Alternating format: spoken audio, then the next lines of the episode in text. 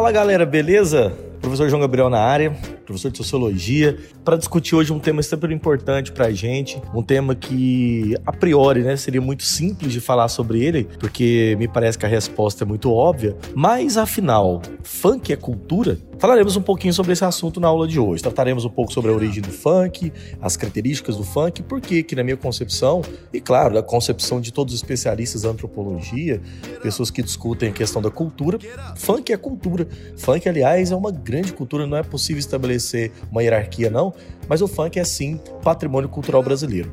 Antes de começar aqui o meu podcast, o episódio de hoje, eu quero te convidar a estar tá se inscrevendo no nosso canal no YouTube, conhecendo as nossas plataformas, nossas redes sociais, o Facebook, Facebook, Instagram e Twitter. E além disso, se você gostar desse episódio, compartilhe com seus amigos, seus colegas. Beleza? Funk é cultura? Vamos lá? Vamos discutir esse assunto? Get up. Well, get up. Get up, get up to the up rock. Get down and shake it when the beat drop.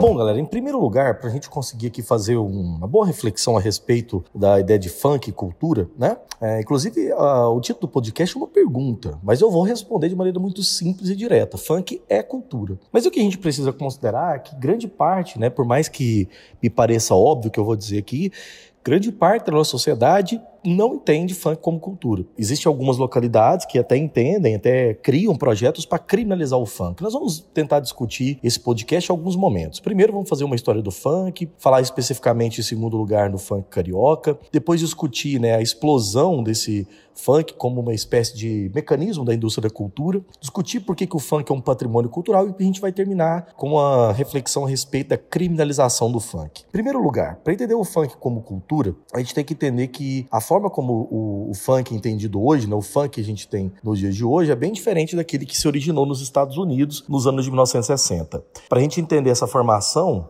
desse ritmo e dessa cultura, né? É, a gente tem que voltar lá nos anos 1930 nos Estados Unidos, quando grande parte da população negra migrava das fazendas do sul, né, para os grandes centros urbanos do norte, para fugir das dificuldades enfrentadas nas plantações, das plantações, numa sociedade pós-escravocrata, extremamente racial. É interessante observar que a população negra no sul era formada, em sua grande maioria, por escravos africanos, e essa era uma região de cujos colonizadores, né, de origem católica francesa, não se preocupavam, né, simplesmente com a salvação das almas dos escravos e o que permitiu com a cultura negra naquela região se mostrasse mais pura. Não do ponto de vista puro como superior, mas diferente da cultura mais híbrida que acontece no norte do país, né, que foi colonizada principalmente por protestantes ingleses e onde os cultos africanos se misturavam com as influências é, dos colonizadores, etc. Essas populações negras que migravam, né, como citei para as regiões mais urbanas, levavam consigo o blues. O blues é um, uma música rural, né, que se eletrificou produzindo o chamado Hitman Blues, né? Que seria uma música transmitida por famosos programas de rádio, né? É, mas principalmente para adolescentes brancos. Por exemplo, Elvis Presley, né? Que passaram a copiar o estilo dele, a cantar e vestir como as populações negras. Interessante que esse rhythm and blues, né, que seria o ritmo do blues, um tipo de música profana, se juntou no gospel, que é uma música protestante negra. Então o estilo começa a ganhar um apuro melódico, né, emprestado de músicas de, das igrejas, principalmente as fortes igrejas batistas nos Estados Unidos, e com certo teor lucrativo do negócio pelas grandes gravadoras, né. É, é interessante lembrar que num texto muito famoso de, Hermano Viana, funk e cultura popular carioca, ele vai narrar fundamentalmente que os, o soul, né, o soul blues, é o filho milionário do casamento desses dois estilos musicais, né? Um estilo musical vindo do blues e um estilo musical gospel. E a partir dos nomes que começou a se desenvolver no soul, no soul blues, né, foram cantores como Sam Cooke, Marvin Gaye, né, é, Aretha, é, Aretha Franklin, o Ray Charles, né, como assim foi conhecido, James Brown e tal. E com o James Brown surge uma categoria específica, né, um, uma subcategoria, vamos dizer assim, do soul, que é o soul funk, que é marcado pelo ritmo mais acelerado, além de adicionar metais à melodia. Bom, nota que o foco dessas músicas se desloca mais para a bateria, né, para fazer desenhos mais ritmos, né, mais sincopados, como a gente se utiliza, muito próximo da raiz africana, né. Então esse tipo de essência do negócio, o balance, o groove, né, é, foi complementado com guitarras, materiais, né, e claro com instrumentos elétricos. No final dos anos 70, o soul blues que até então é, servia como instrumento importante, né, dos movimentos de direitos civis, de conscientização dos negros, perdia sua força política, porque havia já se transformado em alguma coisa mais vago, como um sinônimo de black music, e perdia aquela pureza revolucionária da, da, dos primeiros anos da década, né, de 60 e 70. Então era encarado como os, pelos próprios músicos negros como um rótulo mais comercial. De acordo com o próprio Hermano Viana, foi nessa época que a gíria funk deixou de ser eh, de ter um significado pejorativo e que passou a significar uma espécie de ofensa, é, que podia ser traduzido para o português como mau cheiro ou aquilo que era ofensivo, o que quase uma ideia de um palavrão, para ser, a ser símbolo de um orgulho negro, ou seja, quando alguém se referia a funk, é, era qualquer coisa que o desagradasse a roupa negra, o local da cidade, a maneira de andar, a forma de tocar música. Então o funk ele surge como expressão a partir disso. Então, diferentemente do soul, né, o funk inovava ao empregar ritmos mais marcantes e arranjos mais agressivos, né, radicalizando as propostas que o soul tinha antigamente. Então, dessa maneira, o funk começava a agradar os ouvidos das populações negras e brancas, e por isso logo entrou em um processo de comercialização muito profundo. É justamente nos anos 70 que uma banda chamada Earth, Wind and Fire né, publicou um LP, That's the Way the World, e seu maior sucesso, né? Primeira parada na, na sucesso norte-americana, essa música, né? The Way the World, que foi fundamentalmente a música mais famosa deles. Esse disco, ele sintetizava o que era o funk extremamente vendável, né? Que tinha inúmeros ritmos musicais graváveis e tal. Uma explosão do disco contou tomou conta, vamos assim dizer, dessa black music norte-americana. Então, a partir desse momento, muitos estilos musicais começam a se sincretizar com o que se chamava de funk. Então, esse processo de comercialização que se deu nos anos 70 agradou em muito, por exemplo, em inúmeras localidades. Então, o funk tinha uma leitura dentro do soul, que era fundamentalmente baseado na conscientização, agora se torna, antes de mais nada, uma espécie de elemento mais, vamos dizer assim, mercadológico de entretenimento. E é justamente nisso que o funk chega no Brasil, que é a segunda parte do nosso podcast, que vai discutir um pouco sobre os anos 70 e a noção do baile funk no Rio de Janeiro, zona sul do Rio, principalmente com os bailes funks no Canecão. Vamos lá na segunda parte? That's right.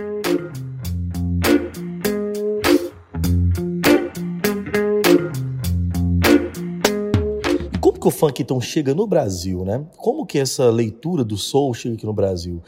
Os chamados bailes blacks, né, que eram conhecidos com muita música de hip hop, de soul music, do black music, já existiam desde os anos 70.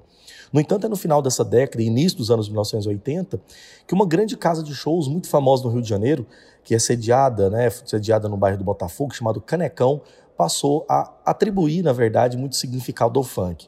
Essa casa de show que reunia centenas de milhares de pessoas, não poderia ser mais o único lugar onde se acontecia essas festas. Então essas festas começam a ser relocadas para vários pontos da cidade, tanto áreas mais nobres quanto principalmente áreas periféricas. Chegou a ponto, de acordo com o irmão Viana, né, esse, é, esse pesquisador do funk, que reunia até de um milhão de pessoas em alguns finais de semana no Rio de Janeiro, relocados por toda a cidade essas equipes e grupos que, que organizavam esses bailes, essas festas, né, possuíam caixas de som e mais equipamentos necessários para os bailes. Geralmente eram importados. Várias equipes destacaram, mas principalmente uma das que é mais conhecidas até hoje é a equipe Furacão 2000, que tornaram-se as mais populares, que levavam esses bailes blacks né, da Zona Sul Carioca para muitas casas de shows, principalmente para expansão para as áreas periféricas. É, de acordo com o irmão Viana ainda, né, é uma quantidade gigantesca de equipamentos suficiente para ver várias festas ao mesmo dia. Ele cita até um caso especial que o Furacão 2000 realizou numa mesma noite 10 bailes funks, inclusive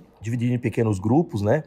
Grupos 1, 2 e 3 e tal, onde tem uma quantidade enorme de equipes. É justamente aqui que a gente começa a ver essa introdução mais brasileirada da questão. Por quê? Porque agora a relação direta de construção da identidade do funk está de acordo com as suas necessidades locais, com a cultura local, está de acordo com os jovens, de acordo com principalmente a realidade no qual esses jovens estão inseridos. E o que é interessante é que os primeiros bailes foram chamados de bailes da pesada, porque eram organizados por um discotecário chamado Demir Lemos, né? E animador também da rádio Big Boy né, duas grandes figuras assim conhecidas pelos, pelos funkeiros. Os bailes começaram a, a partir de ano a ano, né, a partir para o Canecão, depois o baile da pesada se tornou mais itinerante e tal. E foi durante essa época que os bailes se tornaram uma realidade constante nas zonas de subúrbio no Rio de Janeiro, principalmente quando algumas equipes de som, como eu já tinha citado o caso do Furacão 2000, mas principalmente famosas como a Soul Grand Prix, a Revolução da Mente, a Black Power, a Tabac, entre outras, né, que foram conquistando fama e muito dinheiro na época. Com isso, esse sucesso, esses bailes começam a ser tocados não só com músicas norte-americanas, mas principalmente o processo de tradução dessas músicas. Interessante lembrar que esse processo de tradução foi gerando as primeiras músicas, os chamados melôs. E foi justamente nos anos 1980 que o movimento funk, né, que agora ganha esse nome, foi marcado pelas batidas do Miami Bass, que tor tornou o ritmo mais rápido, algumas letras mais erotizadas e começaram a ser traduzidas para o português. É o que a gente chama dos melôs. Inclusive em 89 foi surgido alguns melôs, né, muito conhecidos inclusive pelo próprio DJ Malboro, um dos caras mais importantes pelo reconhecimento do funk carioca como uma cultura local ligada às culturas, vamos dizer assim, do Rio de Janeiro. Inclusive, um jeitinho brasileiro de cantar essas músicas, principalmente desses melôs, né, era que as próprias versões da música em português usando palavras que seguem a letra original. Por exemplo, é uma febre muito comum dos anos 80, né, que foi muito conhecido, que era um chamado Melô da Verdade e a Melô do Neném, que foi traduzida e muito depois publicada por números funkeiros. É interessante que essa, essa vinda de pessoas que vão traduzidas, chamadas mesas de discoteca, surge o disc jockey, que é o DJ, né, que é promovido por um disco club nacional, que foi feita né, uma grande campanha, um concurso nacional, e elegeu né, os principais DJs da época e tal. É justamente nessa tradição que surge aí os famosíssimos DJs, como entre eles o DJ Malboro, já citado aqui anteriormente. O fato que fez o funk alcançar tamanha popularidade na época pode ser explicado por muitas coisas. O primeiro é abordado a partir de uma ideia que é o Festival do Baile de Mauá, na cidade de São Gonçalo, no Rio de Janeiro, né, uma cidade da região metropolitana, ocorreu o primeiro grande concurso de MCs, onde jovens da favela eram convidados a produzir letras e tal que cantassem a realidade que eles vivenciassem. A partir daí, diversos outros concursos começavam a acontecer. Foi a partir quando, no ano de 94, o Dion Malboro foi convidado para participar do programa Xuxa Park, né, dando mais é, visibilidade para o movimento funk. Então, o Malboro foi uma das figuras mais importantes para essa popularização e também, claro, para essa mercantilização que o funk começava a ter. No entanto, uma das grandes é, questões que o funk enfrentou nos anos 90, com essa tentativa de nacionalização, né, é, dessa expansão da periferia, era tentar lidar com o preconceito e a violência, a difamação que boa parte dos meios de comunicação fazia, que considera alguns autores que o funk sofreu a maior perseguição e estigma da mídia, da polícia e tal, até mais do que o samba no início do seu, do seu surgimento. Interessante lembrar que essa perseguição profunda ao funk se dava principalmente devido ao medo e o estranhamento, claro, estranhamento, assim, o estigma que o cotidiano das favelas realizava em pessoas que não eram da favela. Justamente porque a realidade que era pouco conhecida de pessoas do asfalto, né? As pessoas então de outras classes sociais causavam uma grande diferença e curiosidade, uma atração muito grande. Então, alguns bailes em morros da Zona Sul, por exemplo, ficaram muito famosos por estar cheio dos chamados mauricinhos e patricinhas, entende? Que ao mesmo tempo tinha a população da, da favela, tinha a população do, do, tráfico e tinha também os mauricinhos e as patricinhas, que seriam pessoas vindas de outras classes sociais que amavam o funk e achavam curioso aquela vida na pobreza e principalmente, né, associado à realidade à música. É muito interessante, foi nesse ano de 95 que surgiu uma das músicas mais famosas do funk, que estourou, que é a chamada Rap da Felicidade. Os MCs Cidinho e Doc, quando estouraram com o Rap da Felicidade em 95, construiu o cartão postal do movimento funk, era o Rio de Janeiro, mostrando as suas contradições. E claro, nesse momento também o funk apresentava novos ídolos, né? Conforme mudava-se as categorias do funk, quando o funk se estruturava mais profundamente, você tinha o funk contava mais a realidade da favela, os baile funk de corredores, da, dos grupos, né, dos, das associações de jovens, e ao mesmo tempo a famosíssima dupla Claudinho Bochecha, vindo de São Gonçalo, que conquistou o país vendendo aí muitos milhões de discos, é, diversos milhões de discos com música funk. Então, a partir dessa época, foi que o funk melody, esse funk mais associado a letras mais ingênuas, alegres, ou até românticas, começou a produzir fama e se popularizou no Brasil. Paralelo a essa ascensão, nós tivemos também, dentro das favelas brasileiras, o chamado funk proibidão, que posteriormente a gente vai analisar como esse tipo de funk com mais particularidade, né? Com temas mais associados ao tráfico, exaltando o corpo feminino, o sexo, né, nas suas letras. Os versos eram mais, é, às vezes, exaltações a facções criminosas locais, provocações a grupos rivais, enfim, um funk ligado à realidade concreta dessas populações que ali viviam. Então, já era no final dos anos 90 um movimento cultural bastante popularizado e muito famoso, o que trouxe ao funk nessa categoria de ser um patrimônio cultural brasileiro. Agora, é preciso a gente entender como que o funk passa por um processo de transformação e associação a ser um patrimônio cultural. Como que o funk surge como patrimônio? Vamos lá?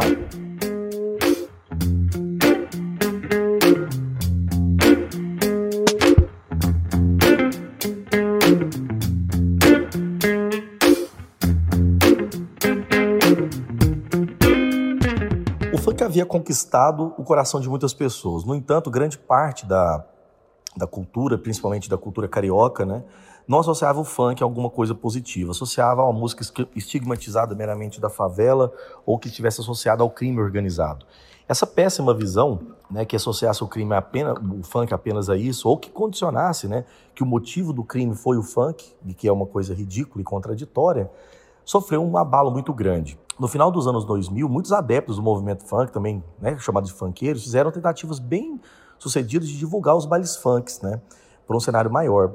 O funk, assim como o hip hop, a sua dimensão só começou a ganhar muita força no final dos anos 90, mas ao mesmo tempo numa relação de muito, atacar, de muito ataque, de muita contradição, de um lado, né, uma, uma música de juventude, mas do outro lado, uma música de apologia ao crime. No entanto, no ano de 2000, após o governo de Marcelo Alencar, que governou até 98 no Rio de Janeiro, que já não disponibilizava nenhum recurso público mais, como transporte, policiamento para os bailes, além de dificultar em muita liberação de alvarás, né, foi agravado no ano de 2000 pela Lei 3.410, né, que delimitou as condições que poderiam ser realizados os bailes funks, que era o principal meio de divulgação que os artistas tinham do movimento. Então, o baile era o lugar do, da divulgação. No ano de 2008, uma lei foi criada, uma lei chamada Álvaro Lins, né, que enrijeceu essa lei de 2000, a lei 3.410, impondo um monte de restrição aos bailes funks e raves no Rio de Janeiro. Né. É interessante que, durante esse movimento, né, essa lei, que ganhava um caráter popular, né, que a grande parte da elite, por exemplo, abarcava como uma lei necessária, sofreu uma grande crítica. No 1 de setembro de 2009, foi promulgada uma lei que alcançou e colocou o funk como movimento cultural e musical de caráter popular. E, ao mesmo tempo, já revogou, revogou a lei Álvaro Lins, que era essa lei que enrijecia o, a crítica ao funk, né? E, e, claro, a censura ao funk. Então, a partir desse momento, a gente tem um, um processo interessante, né? Entre os anos 2000 e 2009, o Rio de Janeiro foi um lugar de muita repressão política. Inclusive, a criação das próprias UPPs, as unidades de polícia de pacificação, criou esse processo de repressão da periferia. Inclusive, é, no ano de 2008, o MC Leonardo fundou uma associação de profissionais, né, de amigos do funk, a APA Funk, e a associação tinha por finalidade defender os direitos dos funkeiros e lutar contra o preconceito e a criminalização. Então, através de uma massiva movimentação, de uma sensibilização e conscientização dos funkeiros, a APA Funk começou a desenvolver as chamadas rodas de funk. E até nesse momento, alguns jornais muito famosos, como Le Monde Diplomatique, né, começa a estudar o funk como uma espécie de estrutura cultural a ser protegida no Rio de Janeiro. Inclusive, é, alguns projetos de lei feitos por Marcelo Freixo, Wagner Montes e tal, foi sancionado no governo de Sérgio Cabral, em 2009, né, que surgiu um projeto de lei chamado Lei 1671, que definiu né, os, o funk como movimento cultural e musical de caráter popular no Rio de Janeiro. Então, a partir disso, o funk é considerado dentro da nossa Constituição Federal como parte do direito do cidadão, no âmbito do nosso entretenimento, do lazer. Isso torna, isso faz com que o funk seja considerado uma manifestação cultural extremamente importante. E é diante disto que eu quero ler um trecho curto aqui para a gente falar do projeto que trazia essa organização do funk como cultura. Abre aspas, um projeto de lei de 2008, a Lei 1671, que regulamenta o funk como cultura, ele diz assim, ó, o funk é hoje uma das maiores manifestações culturais de massa do nosso país e está diretamente relacionado aos estilos de vida e experiência da juventude de periferias e favelas. Para esta, além da diversão, o funk é também uma perspectiva de vida, pois assegura empregos direta e indiretamente, assim como o sonho de ter um trabalho significativo e prazeroso.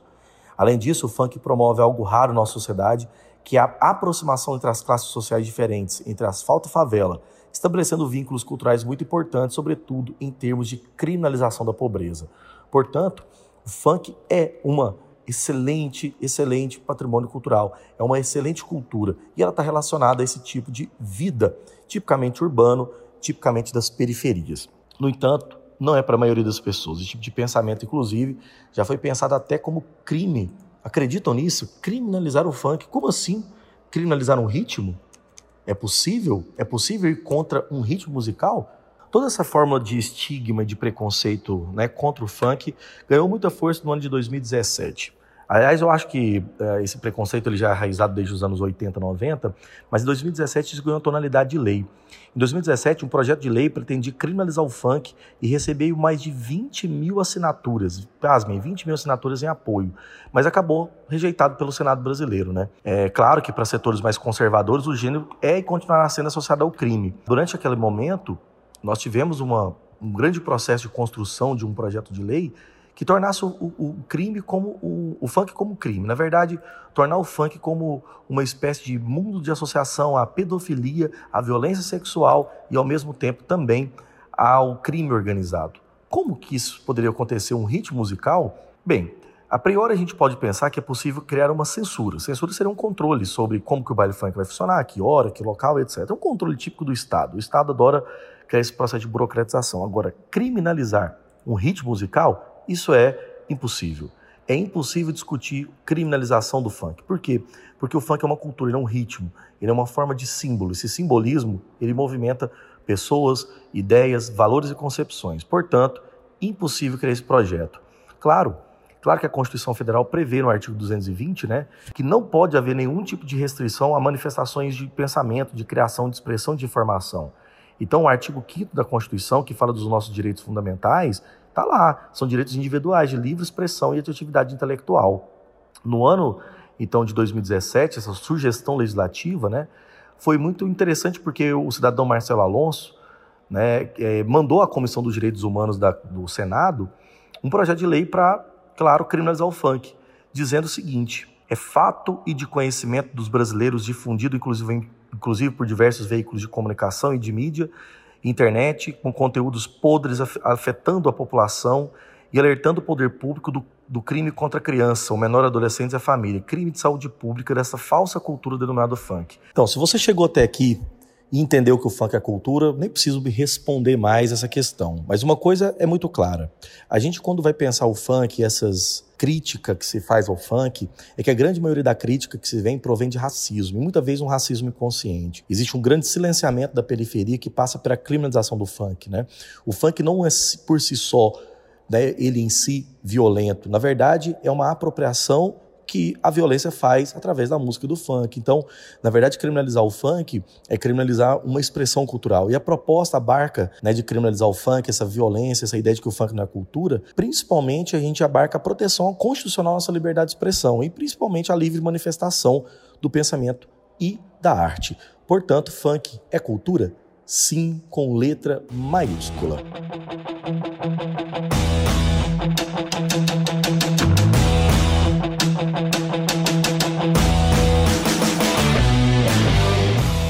Obrigado você que participou aqui, que ouviu esse podcast até o final. E eu quero dar agora as referências utilizadas aqui durante a minha aula. Citei como livro durante a minha aula Silvio Essinger, Batidão, Uma História do Funk, Rio de Janeiro e São Paulo, Record 2005, o livro dele, Juarez Dairel, O Rap e o Funk na Socialização da Juventude, pela, pela revista Educação e Pesquisa, além de Adriana Carvalho Lopes, Funk-se Quem Quiser, no Batidão Negro da Cidade Carioca.